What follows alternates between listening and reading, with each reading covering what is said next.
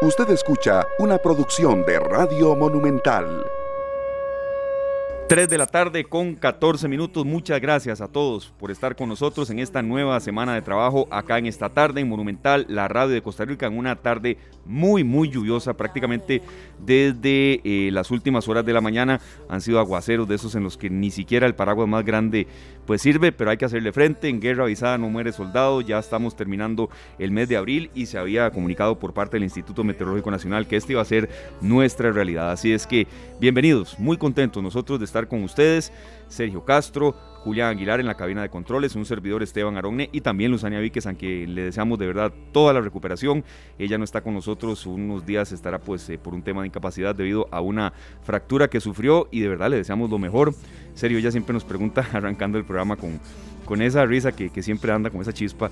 Eh, me extrañaron. Bueno, hoy, hoy, bueno, hoy, la estamos, exactamente. Bueno, siempre la extrañamos los fines de semana, ¿verdad? Porque son varios días sin vernos. Sí, siempre nos extrañamos, pero aquí estamos, deseándole a nuestra compañera Luzania pronta recuperación, una lesión que parecía que no era eh, de ese nivel, ¿verdad? Pues eh, un segundo, una segunda opinión que muchas veces es sumamente necesaria, ¿verdad?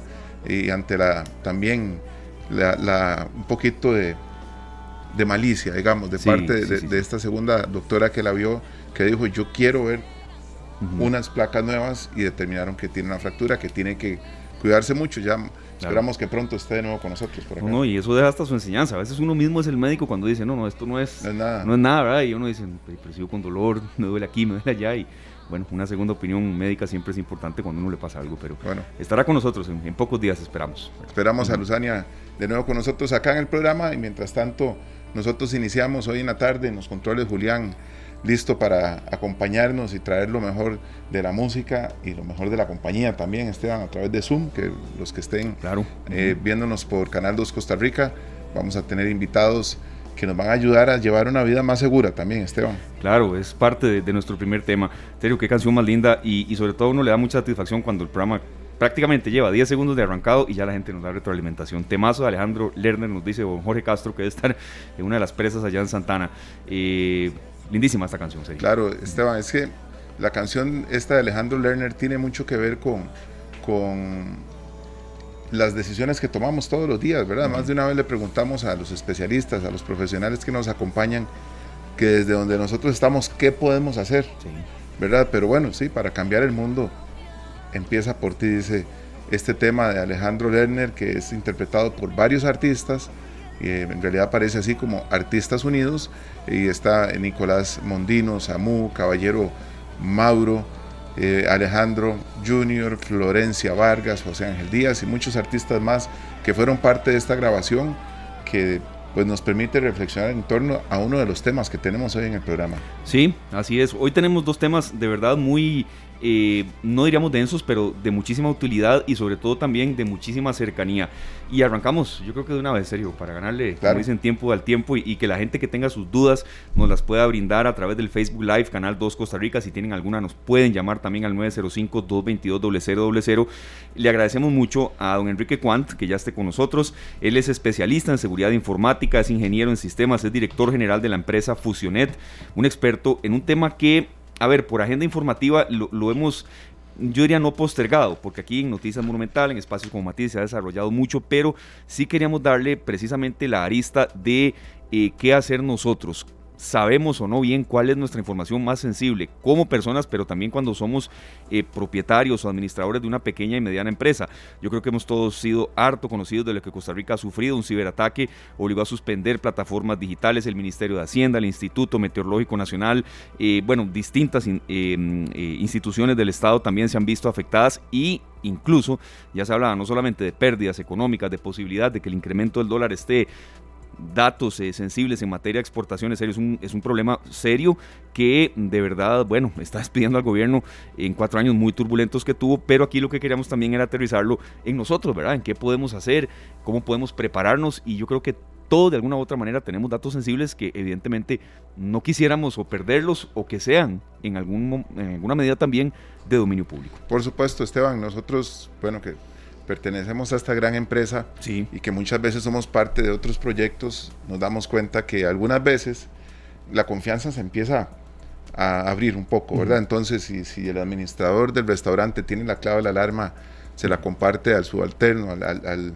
al, asistente, después él considera que es bueno que lo tenga el conserje y que la tenga también el, el, cocinero, y después cuando se da cuenta toda la compañía tiene la clave de la alarma de la empresa, y así un sí. montón de, de información sensible y uno dice, pero ¿cómo? Si estamos solo, si solo sí. Esteban y yo tenemos esa información, y, pero Esteban tiene alguien más de confianza y aquella claro. persona tiene alguien más de confianza, uh -huh. y empezamos a generar, eh, pues, de un, un, Sí, sí, sí. Vea, serio, le entendí completamente el ejemplo, porque después esa persona de confianza se lo dice a alguien que no es de tanta, tanta confianza, y está la clave de algo muy sensible para una empresa y, y que ya no es propiedad de gente que tiene que estar en la empresa. ¿verdad? Y el Entonces, asunto es que manejamos claves similares en diferentes cosas o la misma clave para diferentes cosas y algún travieso dice vamos a ver si es la misma para ingresar a aquel otro departamento, para ingresar aquí y ahí empieza. Sí. Así es. Bueno, Enrique, gracias por estar con nosotros. No le puedo casi que decir, don Enrique, eh, eh, es muy joven y nos agrada mucho, de verdad, que, gente también joven eh, nos acompañe en el programa como analista. Bienvenido, Enrique, es un, es un gusto, decíamos, estar con usted en un tema no solamente sensible, sino de muchísima actualidad. Y vea, Enrique, haya o no eh, ataques, porque esto eh, en algún momento puede llegar a suceder o no suceder, pero aún así uno tiene que estar protegido. Bienvenido y, en primera instancia queríamos eh, conocer, bueno, a qué se dedica Fusionet, usted es director general de la empresa Fusionet y luego iremos ahí entrando en materia con, distintas consultas preparadas y que la gente tenga bien hacernos. Bienvenido Enrique, es un gusto que esté con nosotros acá en esta tarde. Muy buenas tardes, Esteban y Sergio, y a todos los radioescuchas. Un placer estar por acá. Ojalá podamos compartir información importante, sobre todo con esta coyuntura del, de los ciberataques. Y bueno, eh, mientras más informado esté uno, eh, creo que más seguro puede estar. Eh, bueno, mira, Fusionet, somos una empresa eh, de consultoría, desarrollamos soluciones informáticas. Dentro de estas soluciones tenemos una especialización en todo lo que es el tema de seguridad informática, ayudamos a nuestros clientes eh, a entender mejor cómo digitalizar su empresa, eh, asegurándose de verdad que, que, sea una, una, plataforma tecnológica estable y segura. Eh, si desean ver más, más información sobre la empresa, pueden ir a fusionet.cr, igual por redes sociales, Facebook, Instagram, LinkedIn y también nos pueden llamar a la central telefónica, les podemos ayudar. 2527 1800. Perfecto, bueno, es información que, que ahí queda eh, registrada y que nosotros también daremos a conocer cuando nos la consulten. Bueno, tenemos aquí sí una serie eh, de preguntas preparadas, Enrique. Tal vez para arrancar, ¿cuáles son los, los principales datos sensibles que, que debemos más proteger como individuos o incluso, como decía Sergio, mi compañero, como propietarios de una pyme o administradores de una pequeña y mediana empresa o también de un negocio que comienza poco a poco a levantarse y, bueno, no quisiera uno jamás eh, ser víctima de un hackeo. Claro, eh, lo podemos ver, como dijiste, en, dos vías. En la vía personal, eh, creo que definitivamente el correo el correo personal, llamamos el correo personal, eh, debe ser una de las herramientas que debe estar más protegidas, eh, ya que por ahí eh, generalmente tenemos información pues confidencial, el acceso a herramientas bancarias para todo el tema de, de reseteo de contraseñas, etcétera. Esa es la primera herramienta que debemos de proteger y obviamente después todos los otros datos digitales, ¿verdad? Que tengamos en, sobre todo nuestros computadores personales. ¿Cómo se puede proteger este tipo de cosas? Bueno, muy fácilmente. Eh, a nivel del correo, eh, cambiar la contraseña mínimo cada seis meses, idealmente cada, cada tres meses. Es muy, muy importante estar constantemente cambiando la, la contraseña. Eh, idealmente, habilitar un, un sistema de, de, autenticación de doble factor. Eh, es este sistema de autenticación de doble factor es similar a lo que hacemos nosotros ahora en los bancos, eh, donde nos piden ingresar el usuario, la contraseña y después un, un, una serie de números que salen aleatorios en una aplicación, ya sea una aplicación en el mismo teléfono o un token. Eh, eso se está dando cada vez más y es una de las primeras recomendaciones que nosotros hacemos. Eh, con respecto a, a la información eh, en, en, el computador personal, muy, muy importante tener algún tipo de software de protección o algún antivirus como mínimo y segundo, tener la, la, información bien, bien respaldada. A nivel de la empresa, Esteban, con tu pregunta, pues se puede volver algo muy complejo lo que yo les, les diría, ¿verdad?, a los empresarios, eh, a, la micra, eh, perdón, al, micro empresario, a, la empresa pequeña, mediano empresario, es, esto no se tiene que volver muy complejo, porque esto es un tema súper, ¿verdad?, súper complejo y amplio, pero lo que se puede hacer es, primero que todo, identificar dónde están, eh, dónde están la data más importante, el corazón de la empresa contabilidad, eh, información de los clientes, información financiera y asegurarse que esa información esté bien respaldada. ¿Qué significa esto?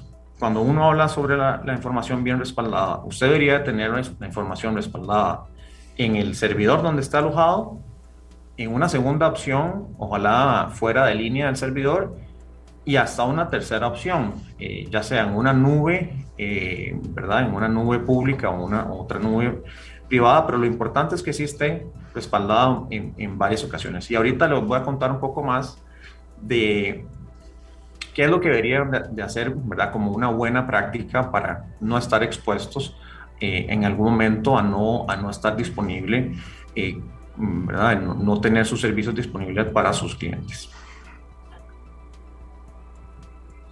Perfecto. Este, Enrique, nosotros tenemos esa, esa mala costumbre de tener la misma clave en todo.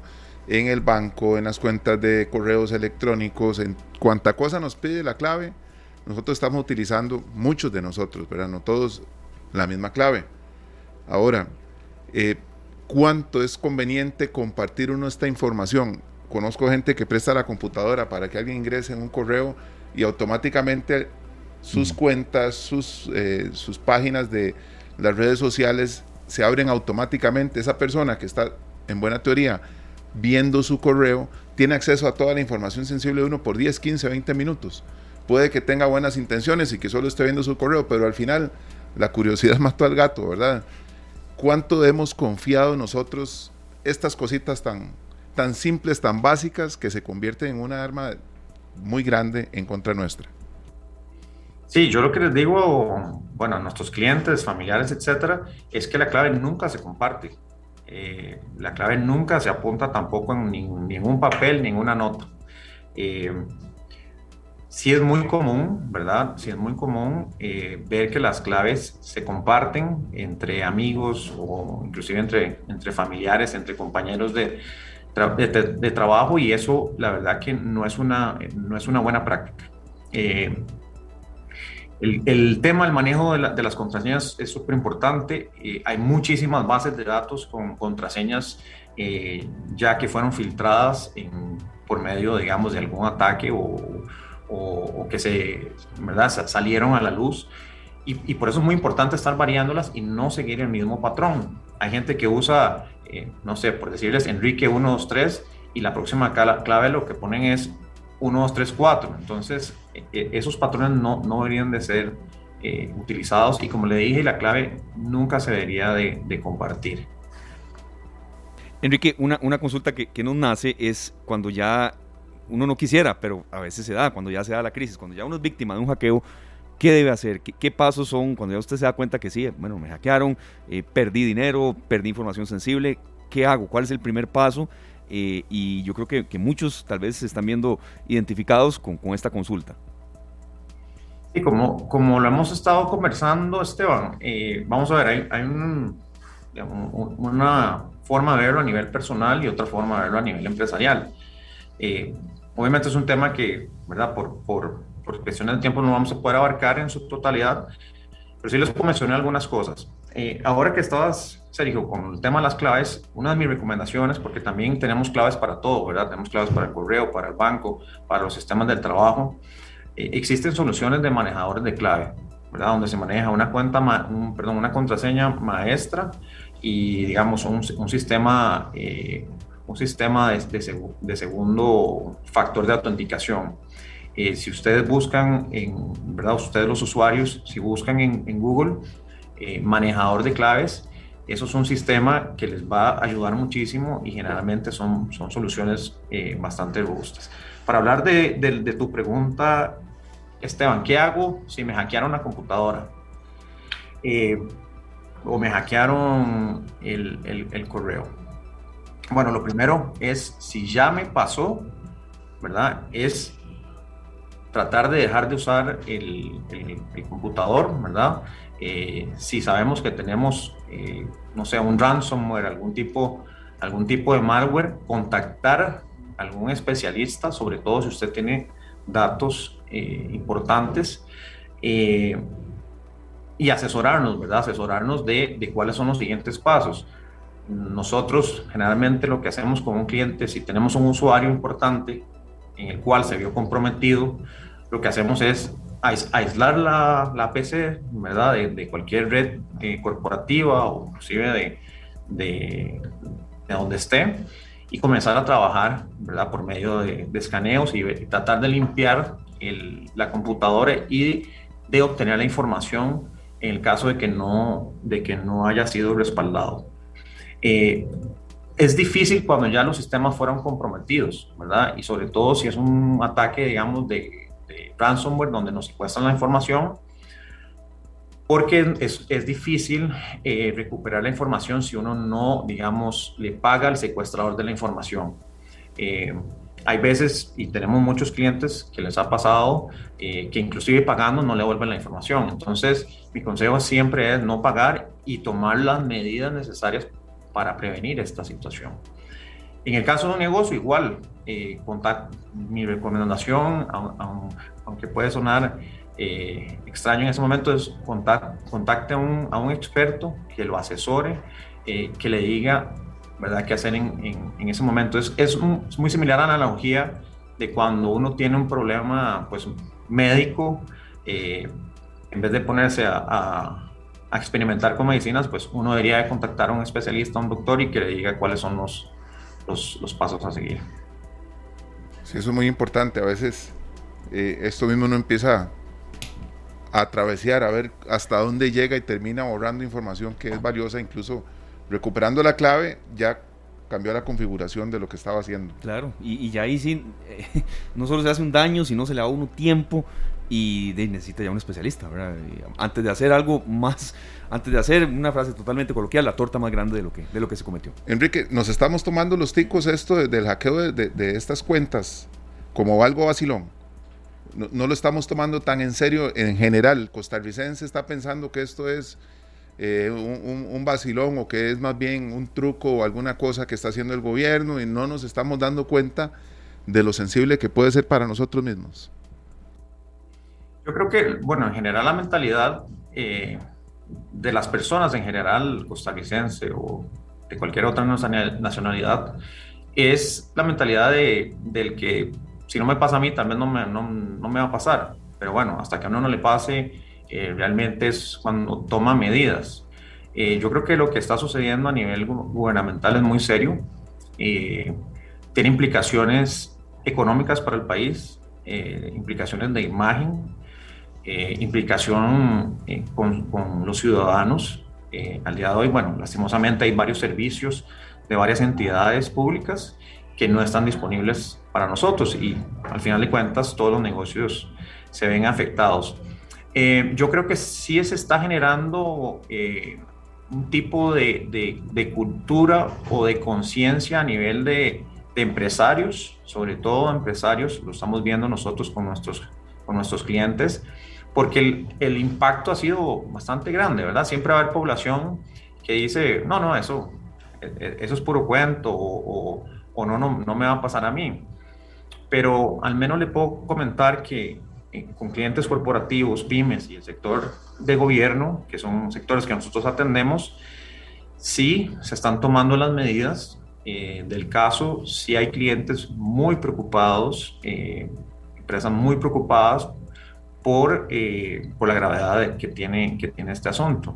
Como le, como le comenté, Sergio, eh, realmente eh, nos vamos a dar cuenta de cuáles son, son las consecuencias o las afectaciones no solo ahorita, sino durante los, los siguientes meses, porque lastimosamente si se filtra esa información, esa información pues va a ser utilizada con, con muchos fines, eh, digamos que, que no, no positivos, ¿verdad? Eh, la creatividad de, uno, de nosotros los seres humanos es, es infinita y, y, esa información pues no debería ser, no debería ser pública. Claro. Enrique, ya para, para ir cerrando, de verdad, gracias por consejos tan prácticos eh, y yo creo que también aterrizan un tema que a veces la gente lo ve como denso, demasiado técnico. Sí quería profundizar un poco en lo que usted nos, ya nos explicó. Era una pregunta, tal vez eh, ampliar un poco en qué consiste el ransomware, pero tal vez en materia de cifras y datos, que sé que ustedes los tienen ahí en Funcionet, eh, ¿Qué tan frecuentes son los hackeos a través de este software maliciosos? Que si, si en materia de porcentaje se puede ampliar un poco más. Sí, yo sí, y, no, y sí les puedo comentar a nivel de porcentaje, vean y sobre todo acá en Costa Rica, de, eh, Latinoamérica eh, está liderado por Brasil, eh, México y Colombia a nivel de ataques, pero nosotros estamos de número 8 en, en, todo lo que es Latinoamérica, más o menos con, con una participación del 5%. Entonces somos un país que, es, que está bastante afectado por ataques, o sea, las empresas no solo se atacan o, o son víctimas en esta época, digamos, que todo el mundo está conociendo, sino durante todo el año hay, hay ataques y pues los sistemas que uno implementa eh, los, están, los están parando. Sí, somos muy, eh, Enrique, perdón, somos muy vulnerables y creo que quedó de manifiesto en, lo que ha sucedido en las últimas semanas, ¿verdad? Medias, totalmente. Media instituciones de gobierno. Totalmente. Y por ejemplo, aquí en Latinoamérica, el principal tipo, llamémosle de, eh, voy, a llamarle virus para que sea un concepto más, más genérico, es el ransomware, que es los ataques de secuestro de datos. Entonces, ese secuestro de datos, por ejemplo, si usted tiene una empresa y, logra entrar en este ransomware, le van a secuestrar todos los datos importantes, se los van a encriptar y no hay forma de recuperarlos a menos que usted pague. Eh, el, segundo ataque es eh, la fuga de información. Y tercero, ¿verdad? con todo lo que son los tipos llamémosle, de, de virus, de, de, virus conocidos. Lo interesante, Esteban, es que de todos estos ataques, el 33% entran por el correo, donde le mandan a usted un adjunto, ya sea una persona, se hacen pasar por una, una persona, una compañía conocida, y adjunto viene un, un, un, malware, ¿verdad? Que se descarga sin nosotros saberlos y que comienza, digamos, ahí a hacer eh, estragos dentro de nuestra organización o en nuestras mismas computadoras. La segunda forma de, cómo entran esos ataques es por sitios maliciosos. Eh, vamos a ver qué es un sitio malicioso. Digamos que usted entró a una página web donde eh, cada vez que usted le da clic, sin usted saberlo, le están ingresando, digamos, virus y malware dentro de su computadora, que, ¿verdad? que dependiendo de lo que la persona quiera, pues puede causarle, digamos, eh, obviamente algunos daños, eh, ya sea dentro de su empresa o, a, nivel, o a nivel personal. Sí, bueno, ahí, este, nosotros vamos a, estar atentos también, no solo con nuestros equipos, sino con toda la gente que tenemos cerca que maneja información tan delicada, tan importante, que muchas veces queda expuesta sí. por muchas razones.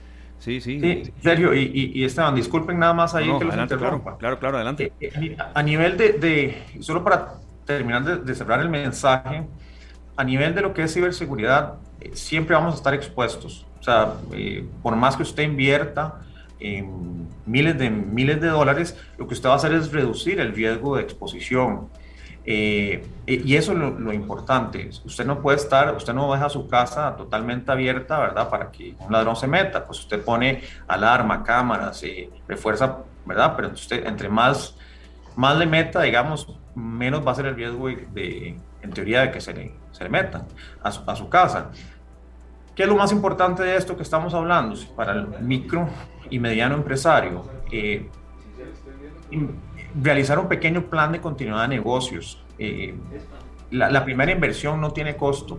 ¿Qué es eso? Hacer una política de seguridad informática sería lo ideal. Eh, pero en el caso de no querer hacer algo tan elaborado, por lo menos hacer un documento de una página donde se, establezcan las cosas que se pueden y no se pueden hacer y sobre todo capacitar al, al personal, que, que, por ahí es donde generalmente eh, suceden, suceden las, las cosas. Segundo, respaldar la información, mínimo dos formas, preferiblemente de tres, digamos, diferentes formas y muy periódicamente. Tener un paso a paso de cómo restablecer toda esa infraestructura, porque nada sirve guardarla si usted no sabe cómo, eh, cómo restablecer los servicios y los, datos. Y tercero, probar todo lo anterior. ¿verdad? Eso, es, eso es como la fase inicial, ¿verdad? Que, que, tal vez no es tan costoso. Después hay otras fases, ¿verdad? Donde uno adquiere eh, firewalls, adquiere eh, sistemas de prevención de, de, intrusos, CDRs, un montón de tecnicismos, ¿verdad?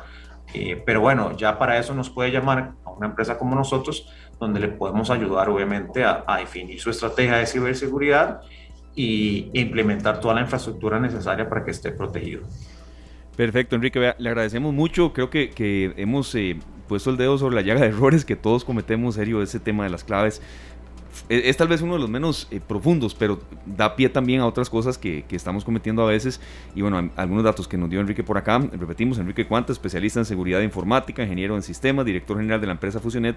Bueno, revelan que Costa Rica es un país altamente vulnerable, lo cual tampoco es un gran secreto de lo que acaba de pasar y lo que sigue afectando al gobierno. Y bueno, a poner un poco la barba en remojo como usuarios como ciudadanos comunes, pero también serio como, como eh, propietarios o administradores de pequeñas y medianas empresas, perdón, y también como integrantes. ¿verdad? Por supuesto, Esteban. Y bueno, para los que necesiten un acompañamiento de parte de una empresa especializada, uh -huh. está el teléfono de Fusionet, es el 2527 18 00. 25 27 18 00 y aquí teníamos a don Enrique Quant que es el gerente general de esta empresa y de verdad que Esteban, muy importante para todos los oyentes y todos los que nos acompañan hoy en esta tarde. Sí, así es, Enrique, muchas gracias. Habrá una segunda parte, de verdad, en unas semanas más para ver que, cuánto hemos crecido y, y qué lecciones ha dejado todo esto que, que, hemos sufrido como país, en, sobre todo en instituciones del gobierno. Muchas gracias, Enrique.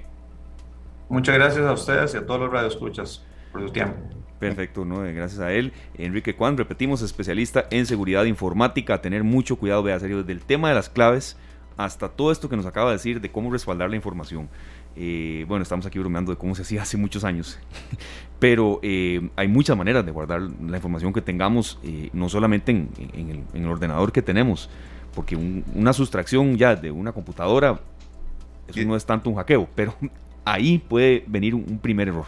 Y estar pendiente de, de, algunos detalles, por ejemplo, el disco uh -huh. duro no se deja en cualquier no. lado porque la humedad, porque también el abandono tiene que estar los chineando. Sí. Porque a mí, sí. lo digo por experiencia propia, a mí se me fueron una cantidad de fotos y de música y cosas que necesitaba para trabajar. ¿Cómo duele? ¿Va a ser eh, eso? De, usted no la, no la, recupera de ninguna manera, precisamente por no tener los respaldos en uh -huh. donde don Enrique nos, uh -huh. nos sugería, ¿verdad? Sí, sí, Dos o tres respaldos, tanto en el equipo donde uno trabaja, un respaldo externo y ojalá un tercer respaldo ahora en la nube, se puede guardar mucho también. también. Es cierto, sí. Bueno, son las 3 de la tarde con 42 minutos. Toda esta información, todas estas entrevistas, recuerden que están en nuestro servicio de podcast, al igual que toda la programación de Radio Monumental. Y bueno, ahí estaremos compartiendo también todos los contenidos. Antes, ya más adelante de venir después de la pausa con el director de Noticias Monumental, Paulo Ulloa, en un lunes que creo no ha sido tan cargado como otros, pero no deja de ser informativo. Nos vamos a ir a una pausa con música en esta, también ya menos, ya menos que cerca de la una de la tarde, cuando ¿verdad? estaban cayendo, como dicen popularmente, serio, perros y gatos, fue todo el fin de semana así. Un fin de semana casi que de, de saber que se va a venir ya la, la bueno, estación lluviosa fuerte. Ahora camino a la radio, ya, ya habían lavadoras ah. en el cielo. sí, serio. Ya venían sillones, que eso debe ser que caen del cielo cuando los ven en un río, ¿verdad? Ahí le andaba comentando yo a usted que decidí, decidí almorzar, vamos a contar lo que pasó, decidí almorzar y, y no, el paraguas me sirvió a ver, de la cintura para arriba, pero bueno. Bueno, ahí, algo salvó, algo, algo rescató. Bueno, vamos a ir para la pausa con un cantautor que se, se convirtió al Islam hace unos años y así se llamó durante este tiempo Yusuf Islam. Mejor lo conocemos como Cat Stevens, eh, nacido como Steven Demetri Giorgio en Londres, 21 de julio de 1948. Canciones como Father and Son, Wild World y muchos temas más han sido grandes éxitos.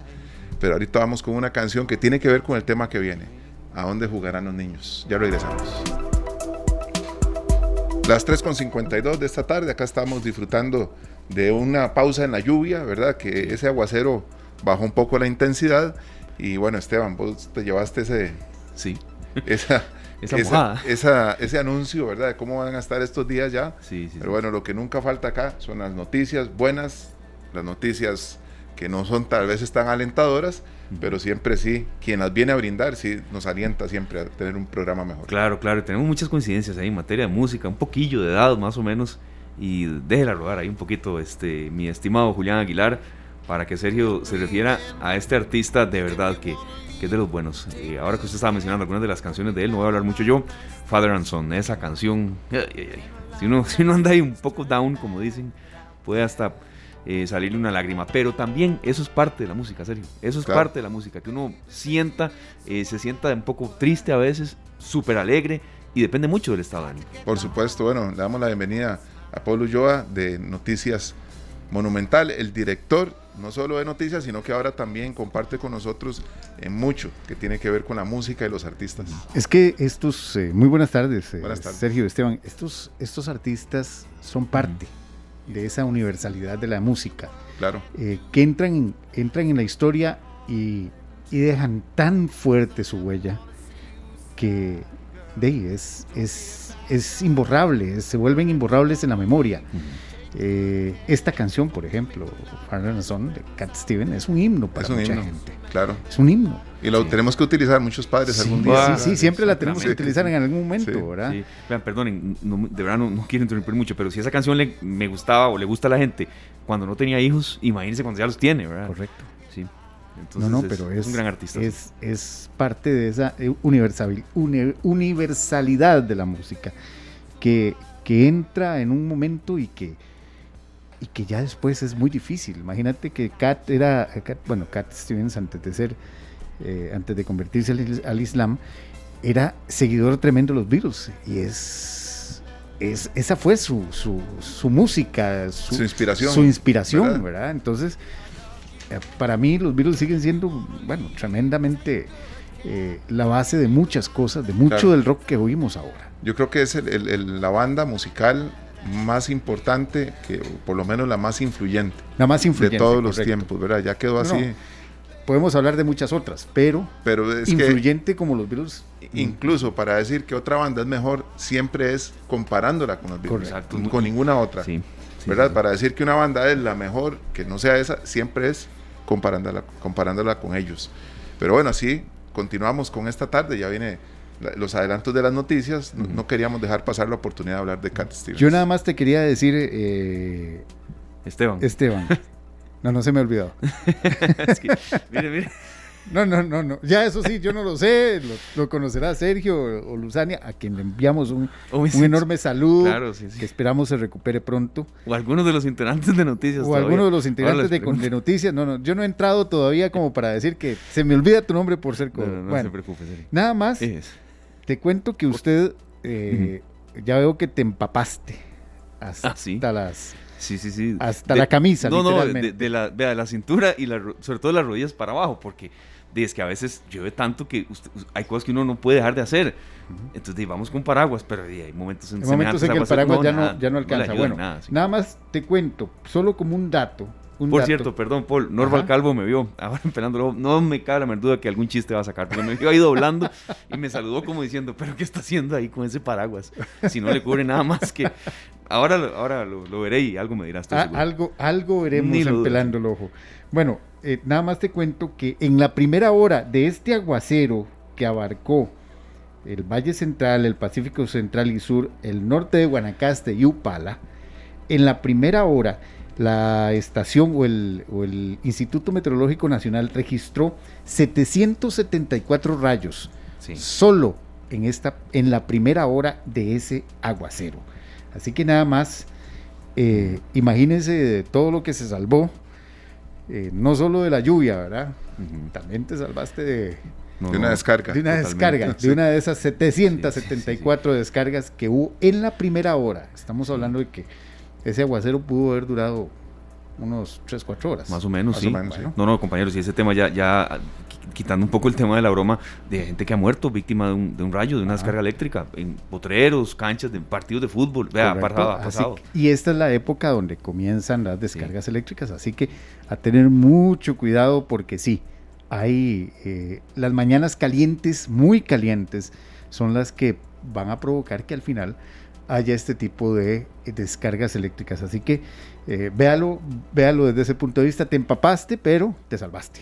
Sí, muchas gracias. Bueno, les cuento nada más, eh, el Ministerio de Hacienda hace muy pocos minutos, hace muy poco, eh, confirmó que depositará hoy el salario a los funcionarios del sector público, que recordemos que se, se tenía ese temor de que debido al hackeo que había sufrido varios sistemas del Ministerio de Hacienda, no se cumpliera con las obligaciones, con las obligaciones de pago, principalmente de los eh, funcionarios del sector eh, público.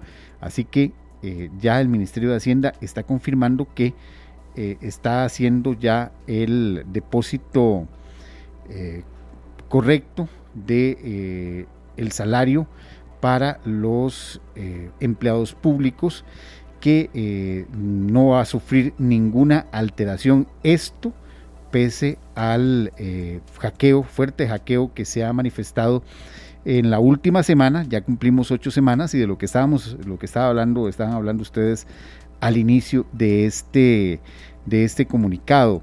También eh, el plazo para presentar la declaración del registro de accionistas debido a esta situación se amplía al 31 de mayo y también se estaría dando algún tipo por lo menos de eh, prórroga para otras situaciones que se esperan, eh, otras declaraciones y otros pagos que se estarían dando a conocer en las próximas horas sobre el pago de impuestos. Eh, se espera que el sistema TV, uno de los primeros sistemas hackeados, ya se ponga en funcionamiento en el transcurso de esta semana.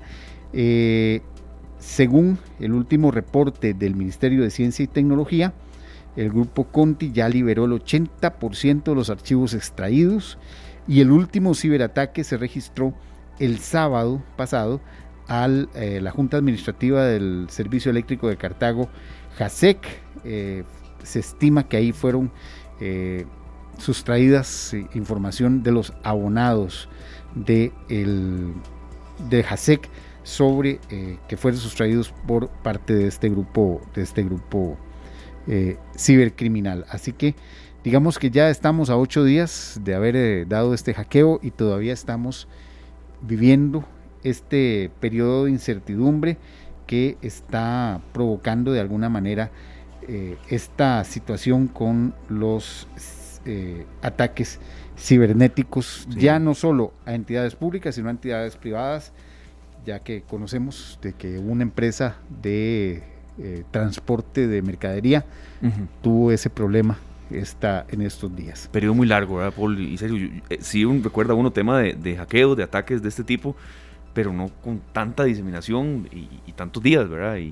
Y, dudas de la gente también. Sí, existen muchas dudas, todavía hay muchas interrogantes. Y es que, véanlo así, y, hoy y da pie a otro de los temas que les traía. Eh, nosotros no hemos, a nivel general, no hemos considerado que somos o consideramos que somos tan pequeñitos que no íbamos a ser objeto de un ciberataque. Eh, por ejemplo, la Contraloría General de la República hoy emite una, información de que el EDUS, el Expediente Digital Único en Salud, pudo ser expuesta la información que contiene el EDUS, que es información muy, muy importante. Estamos hablando de que son no solo las citas sino también los medicamentos, los tratamientos, el expediente médico de cada uno de nosotros. Pero bueno, ese expediente médico pudo haber sido expuesta a 6.600 personas que no forman parte de la planilla de la Caja Costarricense del Seguro Social. Esto lo dijo la Contraloría el día de hoy. 1.345 eh, funcionarios de la Caja tienen perfiles con acceso a los datos del EDUS, a pesar de que su puesto no tiene que ver absolutamente nada con la atención de pacientes. Es el 69% de estas personas se desempeña en áreas financieras, contables o en servicios de apoyo.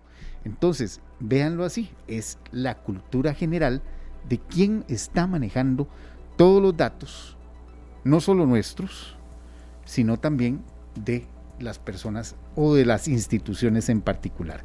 Así que esto es un vivo reflejo de que hasta ahora, y estamos despertando, naciendo, teniendo un parto muy doloroso, para darnos cuenta de que hay mucha información nuestra que, que anda en manos de, de terceras personas. Así que eso nos está costando, sí, nos está doliendo, pero ya era, tenía que darse. Teníamos que evitar ese, esa idea de que, de que somos tan pequeñitos, tan pequeñiticos, como siempre nos hemos dicho, que eh, no éramos objeto y objetivo de estos grupos de ciberterrorismo. Nos lo dijo el especialista aquí, en don Enrique Cuanta, hace unos minutos, serio, que somos uno de los, de los países en Latinoamérica más vulnerables para ataques. Claro. Entonces creo que, que, esto tiene que dejar un, a ver, una semilla de, que germine, en que nos preocupemos más por la seguridad de ese tipo. Tenemos que hacerlo, sí. sí. Bueno, les cuento además, bueno, ya está todo caminando en cuanto al traspaso de poderes. Ya eh, esta tarde se estarían confirmando ya la, cantidad de delegaciones que estarían llegando a el estarían siendo invitadas o que ya aceptaron la invitación del país. El traspaso comenzará a las 8 y 45 de la mañana del domingo 8 de mayo. Se estarían haciendo cierres perimetrales alrededor de la Asamblea Legislativa, aproximadamente unas, unos 400 a 600 metros de la Asamblea Legislativa. No podrá eh, circular. circular absolutamente nadie. Eh, se estarán cerrando algunas vías importantes, Paseo Colón, Avenida Segunda, para que las delegaciones puedan transitar con toda seguridad. Además, eh, también se tendrán cierres programados esporádicos de la, la Ruta 1, la autopista General Cañas, que conduce entre el aeropuerto y el y el edificio de, eh, los, de la Asamblea Legislativa, que eh, estará reservado solo para un grupo muy especial de personas, los invitados especiales. Otro grupo de invitados especiales estará en el antiguo edificio de la Asamblea Legislativa y en el Castillo Azul, que servirán también como eh, sitios para esta, esta invitación, para atender a algunos invitados especiales. Eh, así que sí, la Asamblea ya está corriendo para poder llevar a cabo este traspaso, que tendrá algunas actividades culturales. Mm, están valorando, se está valorando la presencia de público en las cercanías. Muy poco prácticamente no habrá público, así que, de una vez. estrecho, eh, eh, lo visualizo, a ver, sí. poniéndonos gráficamente en el lugar. ¿Dónde? tarimas o qué, de qué manera. Exacto, así que va, a haber, va a haber mucha dificultad y las personas que querían ver el traspaso, bueno, lo más recomendable es que lo oiga por Radio Monumental, los 93.5 FM, lo vea a través de nuestra transmisión de Facebook eh, y a través de Canal 2 Costa Rica, que serán, también tendremos la señal en vivo de todo lo que se dé en ese traspaso de poderes, pero por lo que parece y hasta este momento no va a haber mucho contacto con público, va a haber eh, además una recepción eh, para las delegaciones a la cual no, no se tendrá acceso y tendrá muchas restricciones de paso ese día 8 de mayo para que la gente se vaya dando una idea de que es mejor, mm, si quiere eh, observarlo, es mejor que no tenga mayor, o sea, no, se haga la idea o la esperanza de que va a poder ingresar muy cerca del edificio legislativo que estará fuertemente vigilado. Ya hay un fuerte dispositivo planeado por parte de las autoridades de seguridad nacional para que se dé a cabo este tipo de eh, traspaso sin la más mínima alteración. Bueno, este, tuvimos en el 2014 el traspaso en el Estadio Nacional, ¿verdad? Así es. Laura Chinchilla le otorga pues, la cinta a don Luis Guillermo Solís. Y doña Laura, recuerden que doña Laura hizo el traspaso en la sabana. En la sabana, sí. En la sabana, a las afueras de la construcción, de lo que estaban construyéndose en, ese, en ese momento en el Estadio Nacional. Eh, después sí, don Luis Guillermo sí tuvo el traspaso de poderes en el Estadio Nacional y don Carlos lo hizo en la Plaza de la Democracia. Entonces vamos a volver a un, al edificio legislativo, esta vez por primera vez en este recinto que está acondicionado para este tipo de actividades de alguna manera, no, no completamente como se quisiera que tuviera la presencia o la cercanía de la gente, pero que sí va a ser el primer traspaso de poderes en este edificio legislativo. Que hace, hace mucho tiempo no se hacía en el edificio legislativo. Bueno, el, el traspaso de poderes en el Estadio Nacional, perdón, Esteban, era una fiesta nacional. Total, alguna era Era una fiesta. Ahí va un poco el aporte que iba a hacer. Hay mucha gente que le, le gustaba Sí, ir y estar cerca del estadio, ¿verdad? Era una fiesta. sí. Siendo chiquillo, yo recuerdo haber participado de las de los mosaicos. No sé si acuerdan que sí, claro, se- sí. se hacían mosaicos con, Gente Con- con, banderas. con banderas y, con eh, cartones eh, en esos traspasos de poderes porque eran muy lucidos en ese sentido. sí, sí. Era parte de la fiesta. La Bueno, gente iba desde muy temprano. eh, yo lo recuerdo, de verdad lo recuerdo. Tuve oportunidad de cubrir dos o tres, pero sí, de gente que venía incluso desde, desde fuera de San José. Y, y bueno, y llevaba un familiar y de haber el traspaso. Y hasta intentar pedirle algo al presidente. correcto. A ver, no es que la hemos perdido del todo, pero mucho de eso, eh, en serio, era, y, y y oyentes, era un poco la Costa Rica de antes. Sí, pero ya ahora eh, hemos tenido que caer en el Sí. En que realmente no se debe o no se puede por razones de seguridad más que todo y por, por otras razones de espacio. Hay También, que- hay, que, ser sinceros que ese el edificio legislativo es un es un edificio en donde apenas está eh, se estarían acomodando los diputados y que ya eh, la situación de, De de la- público en de general es también. muy difícil. Es muy Bueno, difícil. también el costo, ¿verdad? Que es algo que se contempló principalmente, que por ahí pareciera que fue lo que hizo que se decantaran por la Asamblea Legislativa. Es que todo lleva un costo. Sí. La tarima, el- en, el, en el Estadio Nacional habría que poner la tarima, el protector para la cancha. Bueno, hay varias. Parecía que varios alrededor de los costos. 100 millones de colones. Hay varios costos, pero eh, así la situación es lo que más eh, se está dando en este momento. eh, con también una, adverten- una advertencia buena, por decirlo así, una buena noticia que eh, se estaría, aunque estamos a muy pocas horas de que eh, se autorice ya el aumento de eh, combustibles que comenzará a regir en el mes de mayo, bueno, tal parece que el costo podría ajustarse para la segunda quincena, para el, para el otro mes, para el mes sería de junio, podría estar a la baja. Esto por lo menos hasta este momento debido a la caída abrupta del precio del petróleo que está por debajo ya de los 100 dólares, está rondando los 96 dólares aproximadamente. Sin embargo, el tipo de cambio sí Sigue, está ajá. bastante alto, entonces viene a compensar un poco esa, esa abrupta caída. Eh, sin embargo, eh, sí, este, podríamos ver que en el mes de junio podría darse una leve, leve disminución en el precio de los combustibles.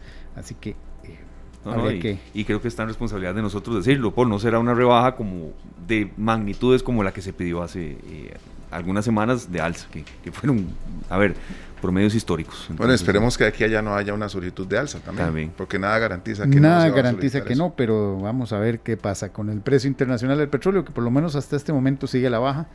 Eh, lleva aproximadamente semana y media a la baja y eso es eh, también un factor a resaltar, aunque no necesariamente va a llegar a los niveles que teníamos hace algunos meses, casi 60 dólares, sí, sí. eh, un poquito menos, casi Bueno, yo escuché hace poco que mi hermano dice que el, el tanque de él, el costo de llenar el tanque aumentó en los últimos 12 meses aproximadamente 23 mil colones. Sí, aproximadamente sí. Y uno de verdad lo siente y, y- y tiene que ver cómo, a ver, restringe viajes o, o ve cómo, a ver, em, en una misma vuelta eh, de verdad economiza y, y hace lo que podía hacer en tres días. Es decir, sí, sí uno ha tenido que organizarse, porque sí el, el- el impacto fue muy severo. Así es. Y ya por último, compañeros, Ajá. nada más, eh, a las 7 de la noche se inaugura, se Cierto. abre, se abre ya el paso de nivel de la rotonda de la bandera o el paso de nivel de la bandera.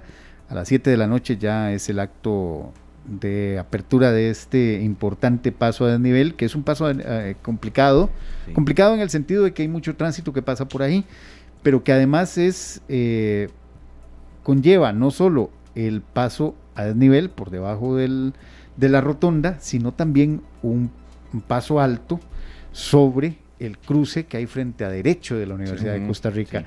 Es bastante llamativo eh, cómo eh, la carretera de circunvalación tuvo esa, esa facilidad y cómo eh, a partir de ahora, por lo menos transitar esos 5 a 7 kilómetros entre Calle Blanco. Calle Blancos y Atillo, por lo menos hasta la antigua rotonda del rancho Guanacaste, Exacto. va a estar completamente frío. Sí, Claro que sí. Vea, He pasado estos días sábado, domingo y no está terminado todavía. Es decir, había cierres y, y ya de verdad más rápido. Evidentemente mucho más rápido y quedó como de primer mundo. Bueno, La, la espera, y lo hemos mencionado aquí varias veces, en serio, entrevistamos a gente del CONAVI y demás. Sí, la espera fue terrible y cuando ya empezaban las lluvias. Pero, Pero bueno, a veces... Yo ayer tuve que ir a Guadalupe, entonces ya me imagino qué belleza a partir de hoy en la noche pasar por ahí por derecho en la UCR y tener que desviarse uno a la rotonda de Betania sin tener que estar en la rotonda, de, la, rotonda de la bandera. sí, correcto. No, ¿Verdad? no puedes, si vos venís de Guadalupe eh, o de,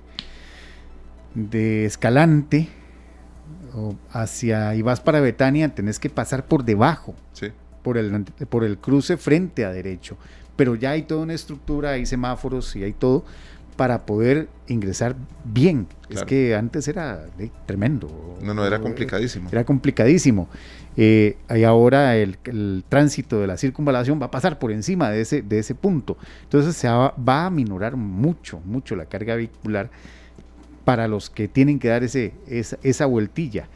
Pero eh, sí es, eh, es de cuidado y es, eh, va a ser muy interesante el paso para, para ver bajar esos niveles de presa que siempre, siempre, bueno, yo eh, recuerdo muy bien que las presas ahí en Betania Ah, han existido Terrible. desde hace 30 años, así que bastante. eh, Viví no- muchos años, eh, por bastantes eso. ahí, y era terrible. Y, vea, y ¿sabe por qué? En parte porque se, se fue urbanizando mucho Sabanilla, hacia esa parte, y, y sí, las presas eran terribles en esa zona. Y cuando llueve, ni se diga. Entonces, va a ser una gran descongestión vehicular. Así que a los que vayan a pasar a partir de hoy, a partir de las 7 de la noche ya se habilita este importante paso, a la espera ya nada más de que inicie las obras del, del paso nuevo hacia la circunvalación norte y ya este paso aquí ubicado en la Uruca, que ya está muy adelantado, este paso en tres niveles en el sector de la Uruca, que también vendría a descongestionar muchísimo la Uruca, que era uno de- es uno de los puntos que todavía da dolores de cabeza. Bueno, Sí. Eh, muchas gracias, Paul. Nos, nos pone acá un oyente, en, en un seguidor también en Facebook Live, perdón, Gustavo Martín Fernández, eh, escucha mucho Radio Monumental, demasiado tenebroso el tema del próximo traspaso, sería bueno analizar. Eh, Es un poco el sentir de la gente, entendemos el, el concepto del que nos dicen tenebroso, tal vez eh, que quisiera algo más, eh, a ver, eh, expuesto y, y, sí, Gustavo, así, así tocó este año. Sí, bueno. por ahora no, lo que les decimos, hasta este momento público no se ha anunciado. No sé si permitirán algún tipo de presencia de personas en alguna cercanía o de alguna, de alguna, de algún punto cercano. Pero público en este momento no se, no se está informando de que vaya a tener eh, ese contacto cercano con la gente. Eh, todavía se está definiendo en, en estos momentos un acto, algún tipo de acto en horas de la noche que podría, podría ser eh, ese, ese momento eh, de contacto entre el presidente, el nuevo presidente, don Rodrigo Chávez, y la gente. Y la gente, y hasta si tiene que protestar, como estábamos mencionando aquí. Bueno, Folio, 7 en punto, entonces hoy la tercera siete en emisión. punto hoy la tercera emisión. Y yo estoy seguro que ya usted sabe cuál es ese grupo que, que aquí seleccionó mi compañero Sergio. Estoy Bueno. tratando de oírlo, yo soy... vamos a ver, pon un poquito de volumen, Julián, por favor. Bueno, nos vamos con una canción muy importante. ¿verdad? Que, que marcó una época Mucho. y ma- marcó una generación también que hizo que mucha gente se, se empezara a inclinar a escuchar el rock progresivo, ¿verdad? Y esta es una de las bandas también más influyentes en el mismo, Icónica. icónica, de las más Cuando, grandes. cuando vino hace no muchos años, Sí. ese certito que andaba por ahí. Ah, viste, a Roger Waters. Ah, Roger Waters. Claro. Bueno, Bueno, aquí estamos hablando de Pink Floyd y de esta canción que es de, de verdad un himno en el rock progresivo y en el rock en general de 1979. El lanzamiento en el Reino Unido el 30 de noviembre y el 8 de diciembre en Estados Unidos el mismo año. Tiene una parte de la letra en la que el coro de los niños dice no necesitamos educación. Así ¿verdad? Eh, también en la, en la letra de la canción habla de que no me voy a comer, voy a, re- a resumirlo así, la cena, pero si quiero el postre. Si no te puedes comer el postre si no te comiste la cena. Pero yo creo que la canción habla de una generación de muchachos que consideran que tienen que hacer lo que les da la gana. ¿verdad? Que, yo quiero hacer esto, yo no necesito que me estén adoctrinando, ni que me estén enseñando, ni que me estén educando. Entonces... Muchos crecimos con esa idea de rebeldía. ¿Verdad? Sí, sí, yo recuerdo también lo, polémico y, bueno, criticado que fue el video también. Por supuesto. Recuerdo, en, esos, en esos años. Pero esos, martillos caminando. Fue, algo. Fue algo. Fue un golpe, fue algo bravo, sí. Entonces, bueno, la idea que yo tengo es que tal vez a veces le cedemos mucho la decisión, las decisiones a los niños. Ya no ni siquiera a los adolescentes, ya le pasamos las decisiones a los niños. Y después es muy difícil querer inculcar algunos valores o algunas cosas. ¿verdad? Acuérdense que era una época también, una época en donde había una una serie de ideas muy preconcebidas. Y era necesario romper algunos esquemas. Bueno, y con esta idea nos vamos al corte comercial. Aquí está otro ladrillo en la pared, Pink Floyd. Ya regresamos. Las 4 con 29 minutos y continuamos eh, acá en esta tarde. Muy agradecidos de que ustedes estén arrancando semana con nosotros, Sergio, y en esta idea que hemos tenido aquí en la producción del programa, Luzania, Sergio y un servidor, Esteban Aronne, eh, seguimos con este balance de rendición de cuentas. Hoy le toca el turno al sector ambiental y está con nosotros, agradeciéndole mucho su compañía, a don Bernardo Aguilar González, doctor en Ciencias Naturales para el Desarrollo, máster en Economía, especialista en Derecho Ambiental y consultor ambiental. Le agradecemos también que haya corrido un poco más su agenda en cuanto a la hora que tenemos programada, pero eh, hubo hoy temas eh, que tuvimos que tocar también, don Bernardo, pero sí le agradecemos mucho que esté con nosotros, eh, incluso que usted, bueno, escuche regularmente esta tarde la programación de Radio Monumental y nos haga críticas constructivas del programa, de lo bueno y lo malo que tenemos. Eso nos motiva, nos alegra mucho y aquí siempre somos sin filtros. Entonces, en primera instancia, ese agradecimiento, don Bernardo. Y entramos de lleno a analizar el sector ambiental. La semana anterior fue el, turno del el análisis en cuanto al tema de economía. Ya les vamos a decir que viene para el próximo lunes. Hoy en el sector ambiental. Don Bernardo, gracias. ¿Qué balance podemos hacer de la gestión Alvarado en materia verde, en materia también que en algunos casos no fue tan verde? Eh, y bueno, se nos va el gobierno. ¿Qué nos dejó en ambiente, don Bernardo? Gracias por su compañía. Buenas tardes, Esteban. Muchas gracias. Este, eh, y le agradezco mucho por la invitación y eh, la introducción tan generosa. yo creo que, que el gobierno de este cuatrienio hay que analizarlo pues, como con en varias cosas.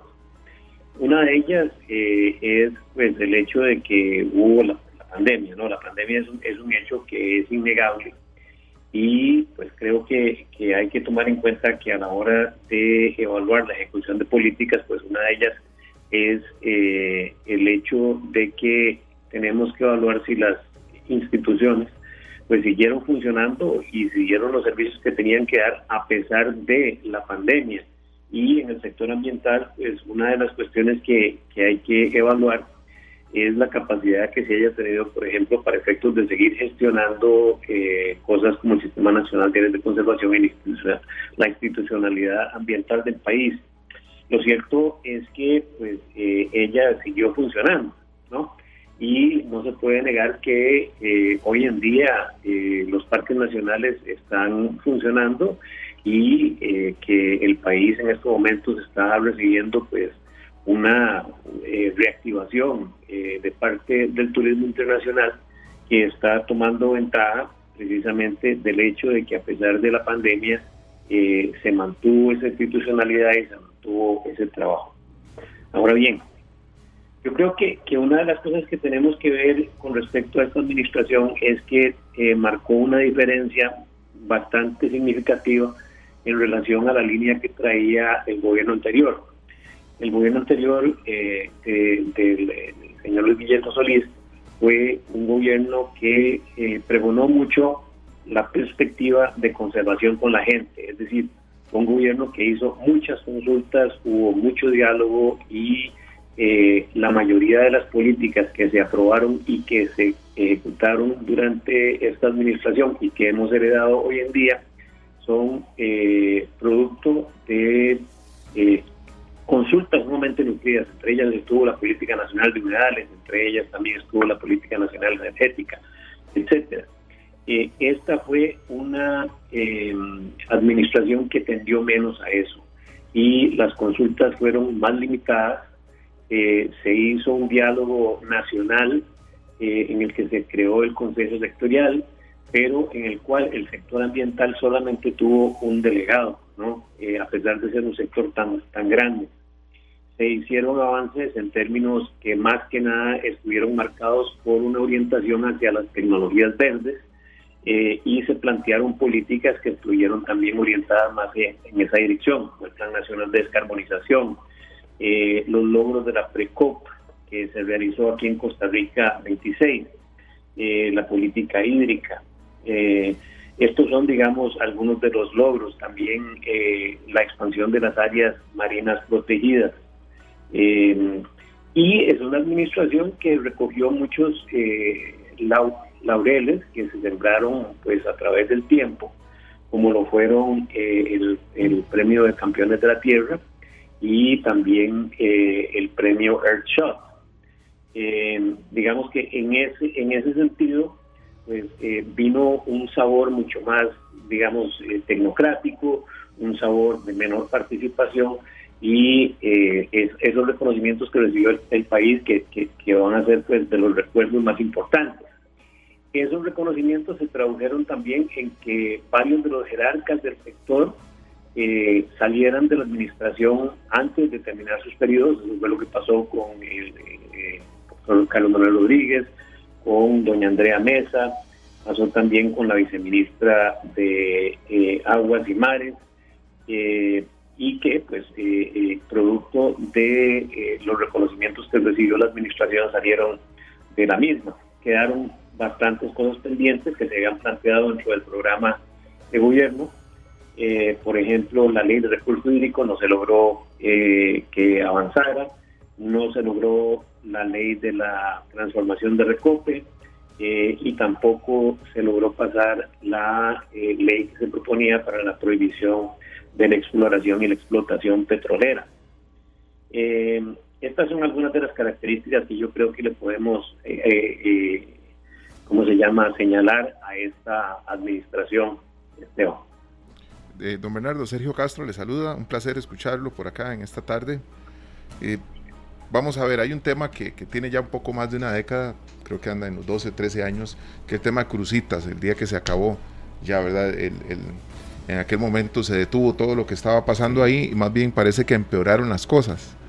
¿Será... Señor tema ese serio. ¿Verdad? Es que pareciera que se quita el dedo del renglón y al no recibir nosotros noticias, al no ver una gran noticia en los medios, consideramos que eso está controlado, que está, eh, pues, eh, que el gobierno tiene todo bajo control y queremos saber, don Bernardo, porque se defendió mucho el tema de que Cruzitas no se explotara, que fuera protegido y demás. Bueno, se, se falló a favor de esto. ¿Y qué pasa? Una década, más de una década después de esto.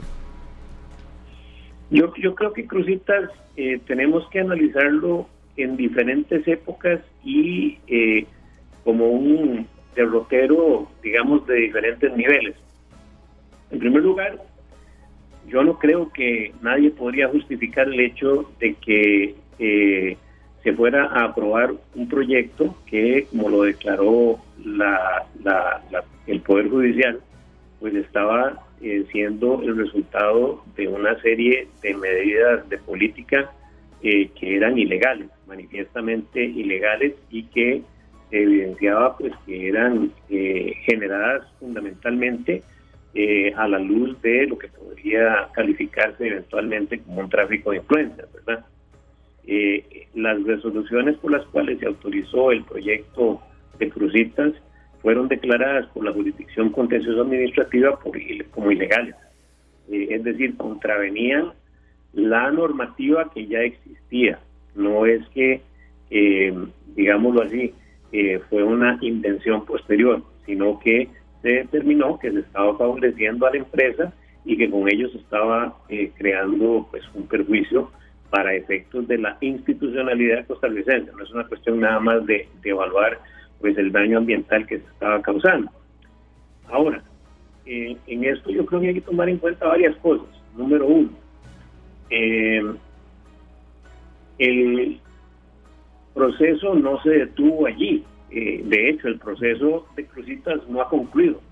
Eh, yo no sé si ustedes recuerdan que el, monto por el daño ambiental que supuestamente se le iba a cobrar a la compañía y que también solidariamente estaba eh, condenado del Estado, eh, no se ha terminado de, determinar y eso sucedió porque en primera instancia no fue bien sustentado el fallo de la juzgadora que estaba haciendo la ejecución de sentencia.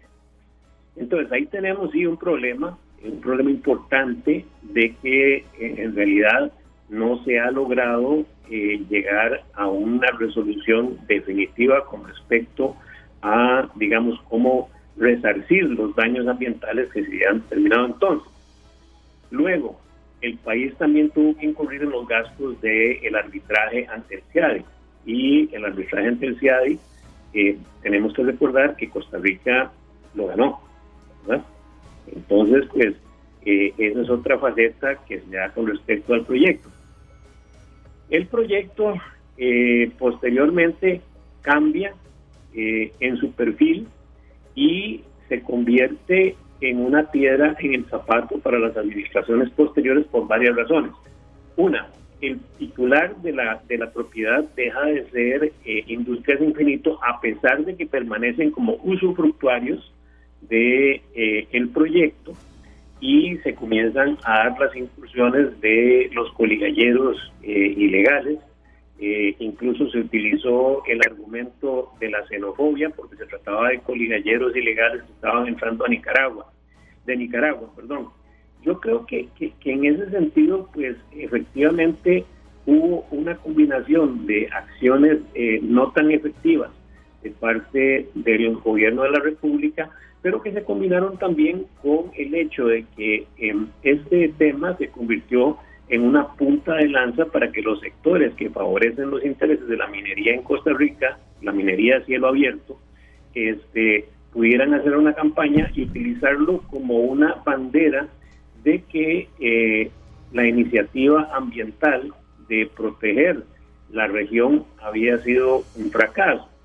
Y eh, se ha se ha utilizado el expediente de que si no hubiera sido mejor dejar que sucediera la actividad eh, en forma regulada. Yo creo que ahí estamos hablando de dos cosas diferentes.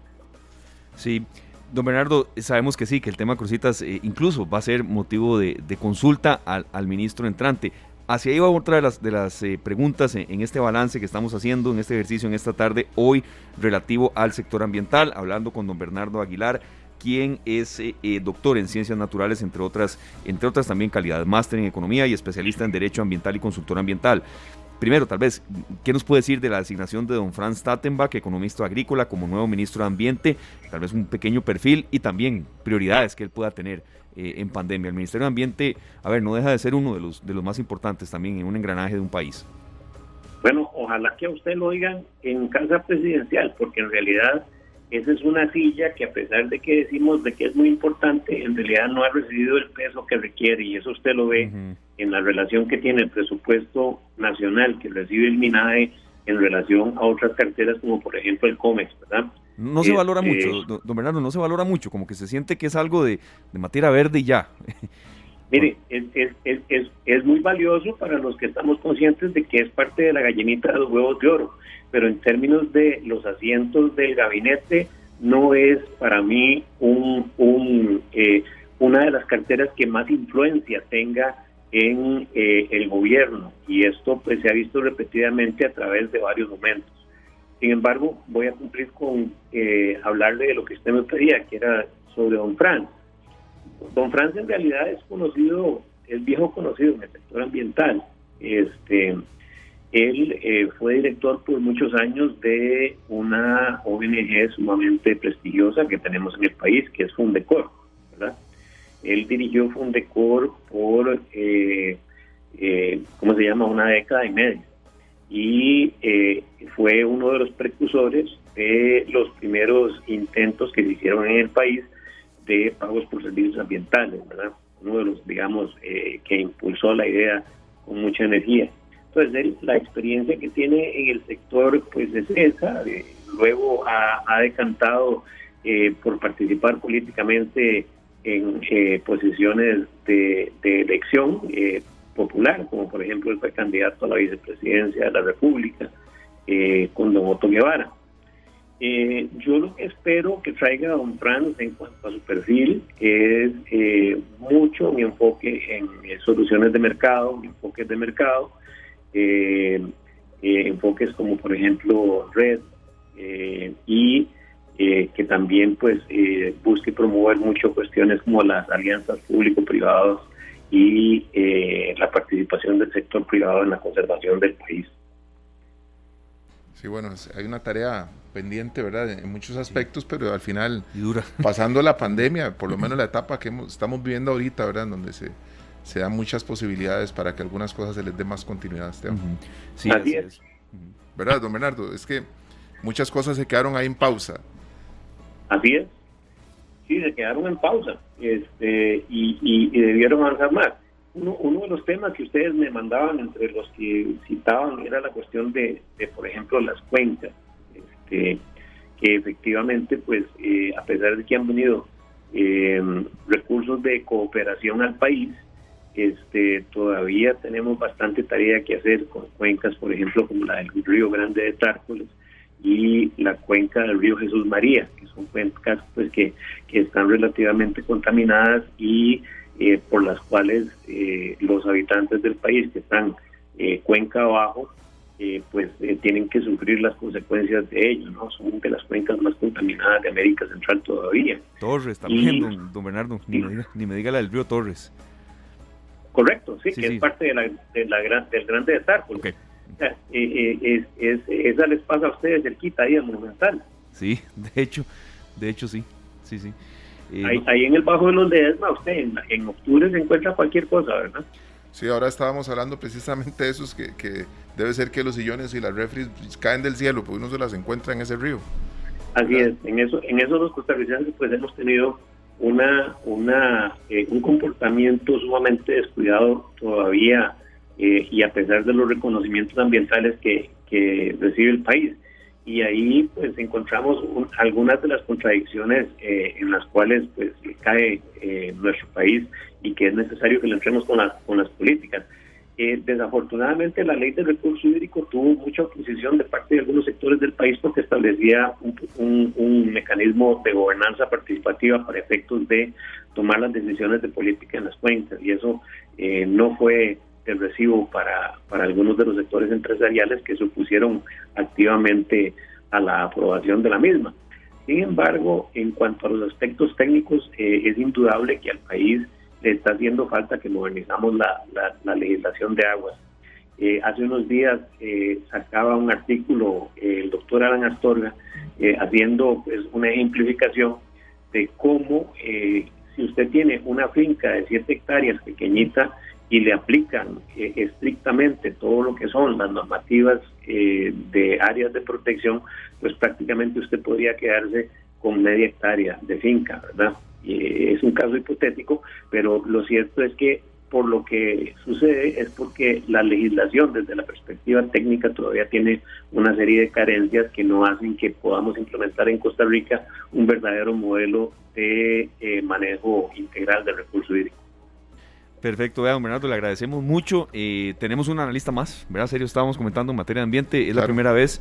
Y, por favor, síganos escuchando y criticando, para bien o para mal. Vea que ahí usted a veces eh, está bien, en serio, a veces nos, nos, nos, nos da. y, no, no, es que tenemos que escuchar, tenemos escuchar también, ¿verdad? Sí, sí, don Bernardo. Eh, y, eso que, él mencionaba, serio, es muy, es muy relevante. El, sector ambiente a veces no es solo el tema de, de, una vida verde, qué sé yo. No, no, no, es un engranaje en la economía. Entonces, por eso esos temas hay que tocarlos, don Bernardo. Gracias. Sí, no, y con muchísimo gusto, eh, cuando usted tenga a bien, Esteban, y eh, sus colegas, estamos a sus órdenes. Igualmente, muchas gracias. Muchas gracias. Era don Bernardo Aguilar, doctor en Ciencias Naturales para el Desarrollo. Nos daba este balance del sector ambiente, también es máster en Economía y especialista en Derecho Ambiental, consultor ambiental, de eh, lo que estamos aquí aportando en esta tarde. Un balance cada lunes vamos a hacer de eh, la gestión Alvarado en distintas facetas. Tal vez no toquemos todos los ministerios, pero sí ya hemos tocado economía, hemos tocado ambiente y de hoy en ocho vamos a tocar el sector salud con el doctor Juan José eh, Romero, Sergio, quien es epidemiólogo y nos ha acompañado muchas veces, que nos va a analizar muchas facetas, lo bueno y lo malo que se hizo en salud. Bueno, y vamos a analizar también este nombramiento para el ministro Salas, que se va para un puesto muy importante para la salud panamericana. Exactamente, sí, que, que incluso lo obligará a irse a vivir a Estados Unidos. Son las 4 de la tarde con 48 minutos, nos vamos a nuestra última pausa, no sin antes saludar, Sergio, eso que usted mencionaba, que aquí el estudio de Central de Radio, las instalaciones son como una especie de hormiguero, ahora andaba sirviéndome el eh, café número 7 u 8 del día y me topé a, DJ Gold, le pregunté de nuevo cómo se llama Jorge Jiménez y el saludo para él. Estaba escuchando Pink Floyd y eso quiere decir que estaba escuchando esta tarde. Él es parte de esta tarde también en sus labores de Canal 2. Como parte es también alimentar el Facebook Live y ahí lo saludamos aquí a los metros de Yo sé que, Jorge tiene una colección impresionante de discos, de, acetatos, ¿verdad? Vinilos, como le llamamos ahora. Hablar de música él. Y es muy probable que ese, el muro de Pink Floyd, lo tenga. Sí, sí, nos estaba escuchando y le agradecemos y le mandamos el saludo a DJ Gold también, Jorge Jiménez. 4.49, la última pausa, venimos ya con el bloque de cierre en esta tarde. Las 4.52 en esta tarde, bueno, Esteban, nos toca despedirnos. Vea, le soy sincero, en parte hasta, digámoslo, lamentablemente, hoy el programa fue muy rico por dos aspectos. Tuvimos dos analistas nuevos y muy buenos don Enrique Cuante en materia de seguridad informática y don Bernardo Aguilar en materia de ambiente. Y bueno, este es un poco el propósito que siempre hemos tenido en esta tarde, enriquecer la batería de analistas, hacer mancuerna con los compañeros de Noticias Monumental, Polo Yoa que estuvo aquí, director de Noticias Monumental, dándonos muchas, muchas eh, retroalimentaciones y bueno, la respuesta de ustedes que son nuestra razón de ser. Entonces, bueno, arrancamos semana con mucha información, con mucho trabajo. Mañana vamos de una a dos, hay mucha transmisión deportiva, por cierto. Entonces mañana vamos de una de la tarde a dos de la tarde, eh, que es un horario de verdad que nos gusta mucho porque mucha gente está en su almuerzo, en las presas interminables y nos escucha. Ahí estamos. Mañana estaremos de una a dos. Ahorita nos vamos con una canción que tiene que ver con todo esto del ambiente y con todo lo que nosotros hacemos. Porque al final todo está relacionado. Y aquí tenemos a Mal País, Efecto Mariposa. Feliz tarde, gracias. Que la pasen muy bien. Gracias a todos por su compañía. Este programa fue una producción de Radio Monumental.